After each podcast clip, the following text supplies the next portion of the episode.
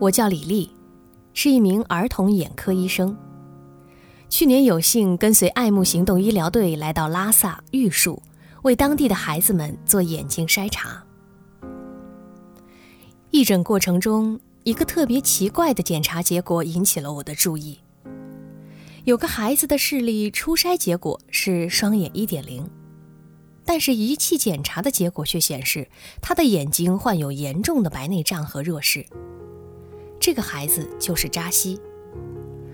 我当时疑惑地问他：“你的眼睛能看清楚吗？”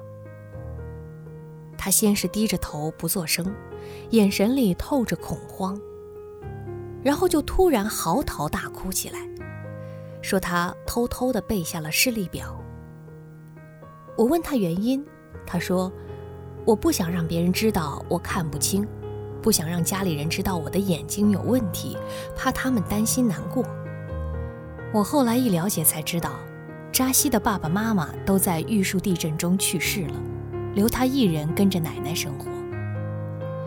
其实他很早就知道自己的眼睛有问题，但为了不让奶奶知道，怕老人担心，所以一直瞒着身边所有的人，包括他的老师和同学。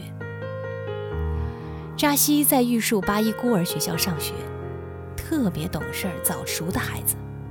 一边干活一边上学，成绩非常好。因为扎西的刻意隐瞒，所以老师一直很疑惑，为什么扎西成绩那么好，上课却总回答不出黑板上的问题。那是因为他根本看不见黑板呢。后来扎西的奶奶也去世了，他又被寄养在姨娘家里。二零一五年八月。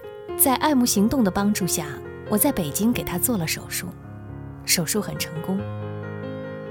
虽然这样的手术我做过千千万，但扎西却是很特别的那一个。我总惦记着想问问他现在情况怎么样了。毕竟白内障手术是越早做越好的。扎西是去年做手术那几个孩子里年纪最大的，又那么懂事儿，那么爱藏心事。我总有点不放心他，就像自己又多了个孩子。我至今都记得他当时问我：“阿姨，治眼睛要花多少钱？可以不治吗？不治的话，是不是以后就看不见了？”一个十三岁的孩子，这样的问题健康是孩子最基本的权利，可他们的权利。要让谁来保障呢？身为一名医疗工作者，我知道政府方面对此已经做了大量的工作，但这项工作是长期而艰巨的。据西藏卫生部门提供的数据显示，西藏白内障发病率为百分之十四点六，比内陆地区高出了将近百分之六十。高海拔地区的紫外线是儿童视力受到伤害的主要原因。仅西藏。就有近八十万的孩子面临眼病威胁。